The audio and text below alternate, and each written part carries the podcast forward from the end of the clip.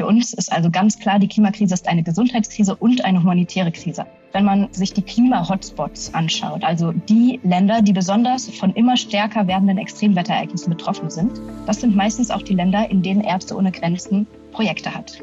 Wir sehen wirklich in unseren Krankenhäusern überall Menschen, die direkt, aber auch indirekt von den Folgen des Klimawandels betroffen sind. Diese Folge wird unterstützt von der Raiffeisenbank International. Das Thema Nachhaltigkeit ist ja in aller Munde. Es reicht aber nicht nur davon zu sprechen, es braucht auch konkrete Handlungen. Die Raiffeisenbank International ist als erste österreichische Bank offizieller Unterzeichner der UN Principles for Responsible Banking, einem einheitlichen Rahmenwerk für ein nachhaltiges Bankwesen. Ende September 2022 wurden die Emissionsminderungsziele der RBI von der Initiative Science-Based Targets anerkannt. Diese stimmen mit den zur Erreichung der Ziele des Pariser Abkommens erforderlichen Werten überein. Die Raiffeisenbank International ist also der verlässliche Partner, wenn es um eine erfolgreiche Transformation geht. Mit einer Vielzahl an nachhaltigen Finanzierungsprodukten und umfassendem Expertenwissen ist die RBI euer starker Partner auf dem Weg in eine nachhaltige Zukunft. Weitere Informationen zum Responsible Banking der Raiffeisenbank International findet ihr im Netz unter www.rbinternational.com. Und jetzt zurück zur aktuellen Episode. Herzlich willkommen, liebe Hörerinnen und Hörer zu Tauwetter, dem Profil-Podcast zur Klimakrise. Mein Name ist Christina Hiptmeier. Und ich bin Franziska Tschugan. Am 6. November beginnt im ägyptischen Badeort Sharm el-Sheikh die 27. UN-Klimakonferenz. Zwei Wochen lang verhandeln die Mitgliedstaaten der UNO hier über die globalen Klimaschutzziele. Schon im Vorfeld haben die Vereinten Nationen der internationalen Gemeinschaft vorgeworfen, zu wenig für den Klimaschutz zu tun. Nur radikale Veränderungen in allen Wirtschaftszweigen könnten eine Klimakatastrophe noch verhindern. Die Stimmung ist also pessimistisch. Es wird sich zeigen, ob die Botschaft bei den Staaten angekommen ist.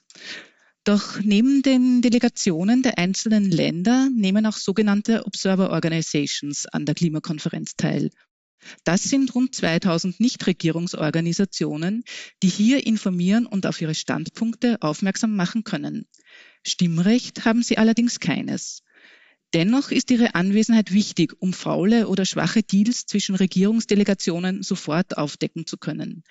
Denn die Klimakrise bedroht vor allem jene Menschen, die am wenigsten zu ihr beigetragen haben und sich am wenigsten dagegen schützen können. Und die brauchen eine Stimme. Ärzte ohne Grenzen zum Beispiel ist eine davon. Die in Krisen- und Kriegsgebieten tätige Hilfsorganisation nimmt heuer zum zweiten Mal an der Klimakonferenz teil. Doch warum will eine medizinisch-humanitäre Organisation in Sachen Klimakrise mitreden? Was erwartet man sich von der Teilnahme und welche Ziele werden da verfolgt? Darüber wollen wir heute mit der politischen Referentin von Ärzte ohne Grenzen sprechen. Herzlich willkommen, Elisa de Sequiera. Vielen Dank. Ich möchte gleich mit einer ganz grundsätzlichen Frage beginnen. Warum nimmt Ärzte ohne Grenzen denn an einer Klimakonferenz teil? Danke für die Frage und äh, genau, danke, dass ich hier sein darf. Also für uns bei Ärzte ohne Grenzen, uns ist klar geworden, dass die Klimakrise wirklich eine Bedrohung für den Planeten ist und für die Menschen weltweit, heute und in Zukunft. Das Problem ist, es sind zwar alle Menschen betroffen, aber nicht alle Menschen sind gleich betroffen und nicht alle Menschen können auch gleich reagieren auf die Folgen der Klimakrise. Und für uns ist also ganz klar, die Klimakrise ist eine Gesundheitskrise und eine humanitäre Krise auch. Was auffällig ist, ist, wenn man beispielsweise sich die Klima-Hotspots anschaut, also die Länder, die besonders von immer stärker werdenden Extremwetterereignissen betroffen sind. Das sind meistens auch die Länder, in denen Ärzte ohne Grenzen Projekte hat. Wir haben mal eine Karte erstellt, wo wir beispielsweise die Länder, in denen starke Dürreperioden zu verzeichnen sind, mit unseren Projektstandorten übereinander gelegt haben. Und da sieht man wirklich diese Überschneidung sehr deutlich. Wir sehen wirklich in unseren Krankenhäusern überall Menschen, die direkt, aber auch indirekt von den Folgen des Klimawandels betroffen sind. Und ähm, ja, wir wissen einfach, dass die gesundheitlichen und humanitären Krisen an Ausmaß und Schwere zunehmen werden, wenn sich die Klimakrise beschleunigt. Ja, wir passen einerseits unsere Projekte, also unsere Operations vor Ort an, um besser auf die Klimakrise reagieren zu können. Und andererseits ist uns aber auch ganz klar, dass wir auch eine eigene Verantwortung haben. Ähm, denn beispielsweise, wenn man sich den Gesundheitssektor insgesamt anschaut, der hat einen sehr, sehr hohen Teil an CO2-Emissionen. Ähm, ich will da mal ein, äh, eine Zahl zitieren von der Gesellschaft Klima und Gesundheit hier aus Deutschland. Äh, wenn der Gesundheitssektor ein Land wäre, wäre es der fünftgrößte Emittent von Klimagasen. Das ist natürlich äh, schon eine sehr beträchtliche Zahl. Und äh, weil wir das anerkennen, dass wir auch einen Beitrag zur Emission von Treibhausgasen haben und äh, ja und auch irgendwie zur Umweltzerstörung in gewisser Weise beitragen mit unseren Projekten leider, ähm, haben wir uns zu wirklich wissenschaftlich fundierten Zielen verpflichtet. Wir wollen äh, beispielsweise auch die Emissionen unserer Organisation bis 2030 um mindestens 50 Prozent gegenüber dem Niveau von 2019 reduzieren. Genau, und wir haben auch mit anderen ähm, humanitären Organisationen zusammen die Klima- und Umweltcharta unterschrieben. Was sind denn so die Emissionen, die der Gesundheitssektor hat hauptsächlich? Wo sind da die Schwerpunkte? Also ähm, es ist ganz unterschiedlich natürlich. Also bei uns kommt natürlich für unsere Projekte ganz viel die Lieferkette im Allgemeinen, also medizinische Produkte, die wir einkaufen, äh, dazu. Es ist ganz viel auch sind Reisekosten, ähm, aber auch Energie, Wasser. Genau. Also ich ähm, könnte die genauen Prozentzahlen jetzt auch nochmal nachschauen, aber die habe ich gerade nicht parat. Kein Problem.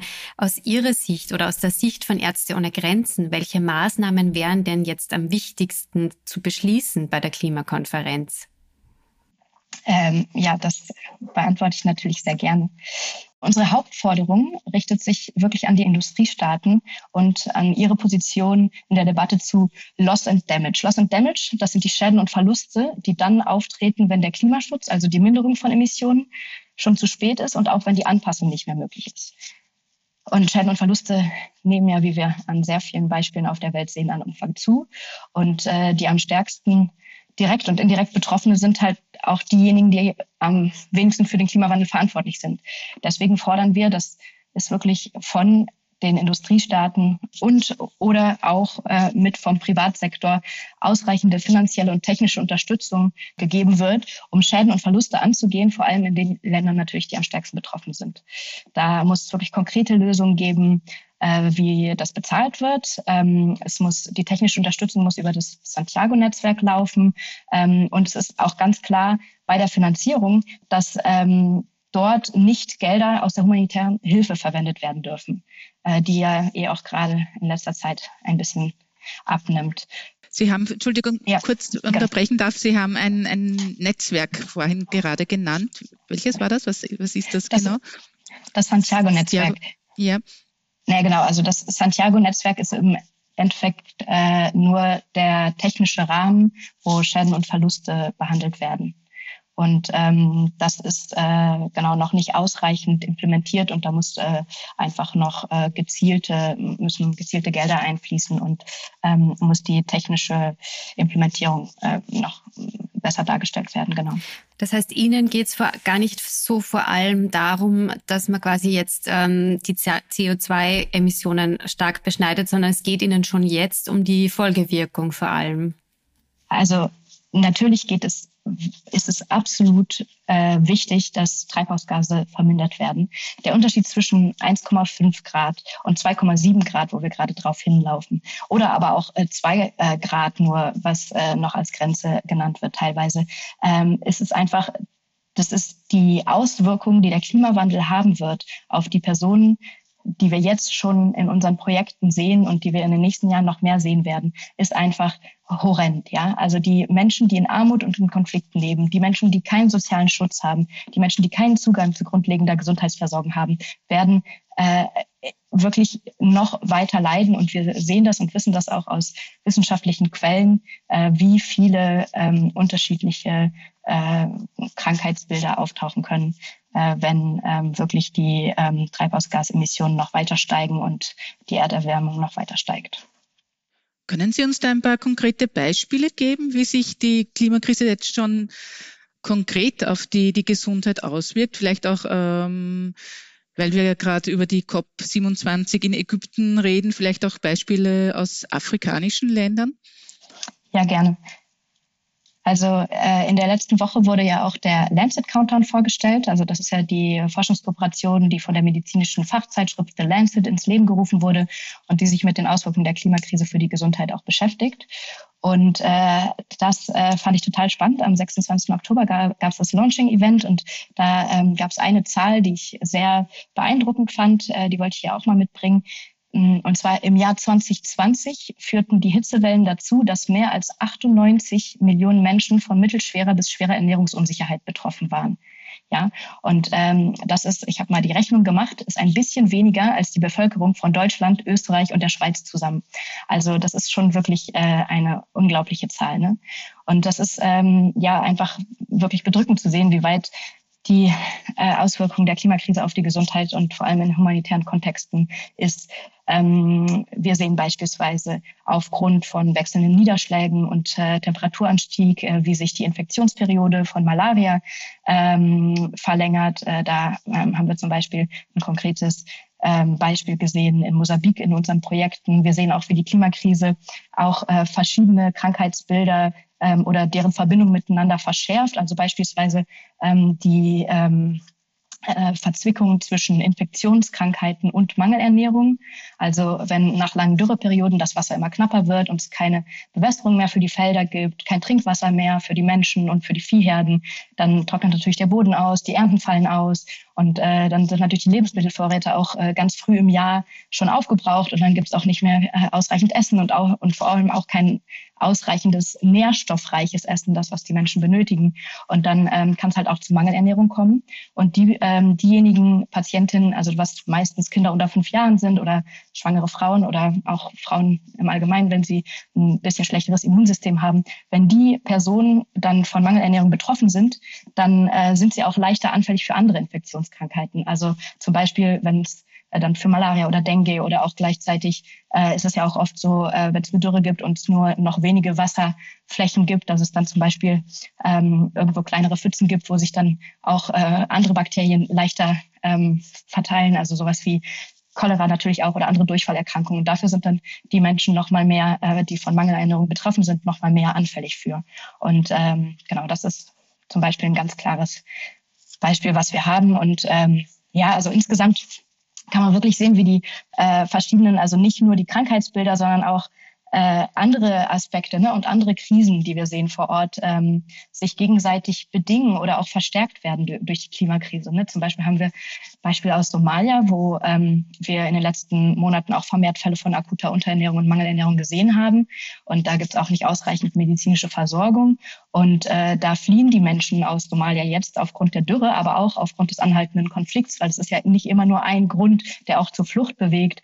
Und ähm, die, ja, da kommen jetzt gerade aktuell jede Woche hunderte Geflüchtete aus Somalia äh, an, in Kenia beispielsweise, in einem äh, Geflüchtetencamp, äh, was Ärzte ohne Grenzen auch unterstützt. Und da äh, sehen wir dann halt auch äh, wieder äh, neue Risiken für den Ausbruch von Krankheiten wie Cholera oder auch Masern, weil es auch nicht ausreichend sauberes Trinkwasser gibt. Und ähm, ja, also da sind natürlich dann auch noch ganz andere Probleme. Da es gibt nicht ausreichend Impfstoffe für Cholera und so weiter. Also das ist auch Sachen, das sind auch Sachen, die äh, Ärzte ohne Grenzen dann in dem Zusammenhang fordert. Ja.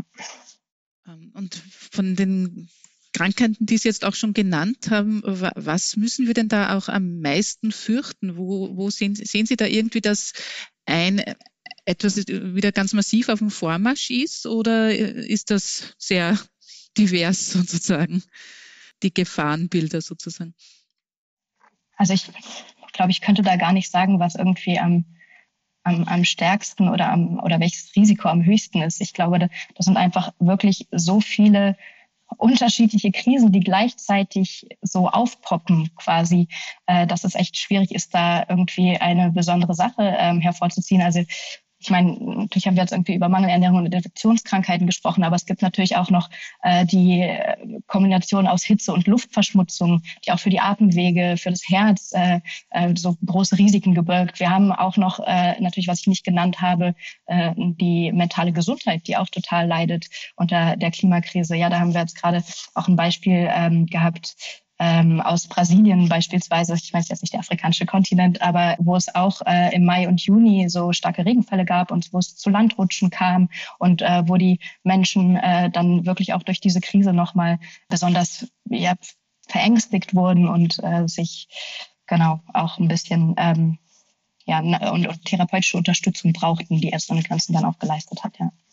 Und wenn ich noch äh, etwas dazu ergänzen darf, ja, weil ähm, es ist ja so, der Bedarf an medizinischer Versorgung steigt insgesamt aufgrund der Klimakrise. Aber ähm, also wir sehen die Auswirkungen ja auch bei uns teilweise. Ne? Also dieses Jahr gab es in Deutschland beispielsweise auch ziemlich viele Waldbrände. Letztes Jahr gab es die Überschwemmung im Ahrtal. Ja, aber wir können da anders drauf reagieren. Ähm, ja, wir haben auch ähm, für das Ahrtal, also wirklich, äh, es ist ganz schrecklich, was da passiert ist, aber es wurde ja ziemlich schnell dann auch Unterstützung, vor allem finanzielle Unterstützung geliefert.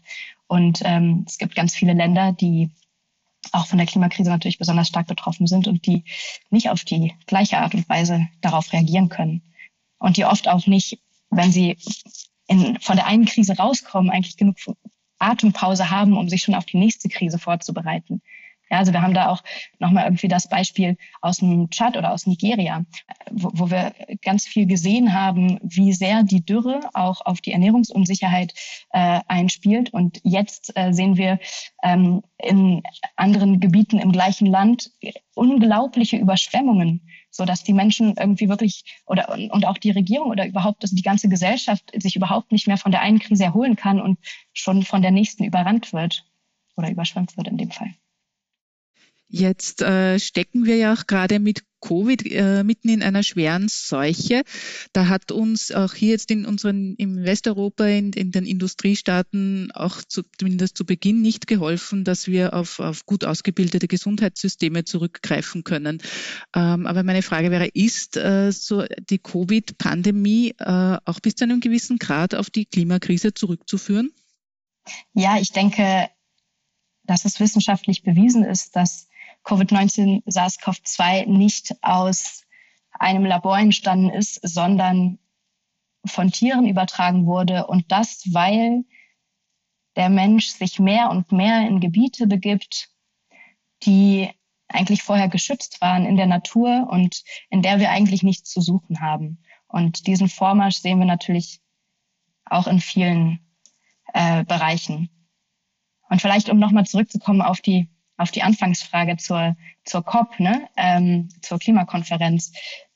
Weil wir haben ja natürlich ähm, auch als medizinisch und humanitäre Organisation einen ganz anderen Blick auf diese Sachen. Ne? Wir sind in den meisten Ländern, in denen die Klimakrise jetzt schon so akut ist, in denen sind wir einfach präsent und wir gucken vielleicht auch auf diese Verhandlungen nicht ganz mit so einem technischen Blick, sondern eher mit vielleicht ein bisschen menschlicheren.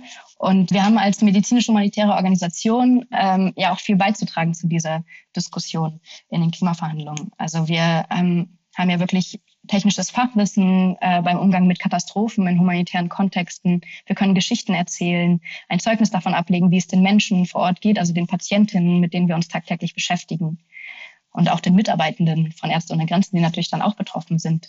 Und ähm, wir setzen uns ja insgesamt ein für einen besseren Zugang zur Gesundheitsversorgung und medizinischer humanitärer Hilfe.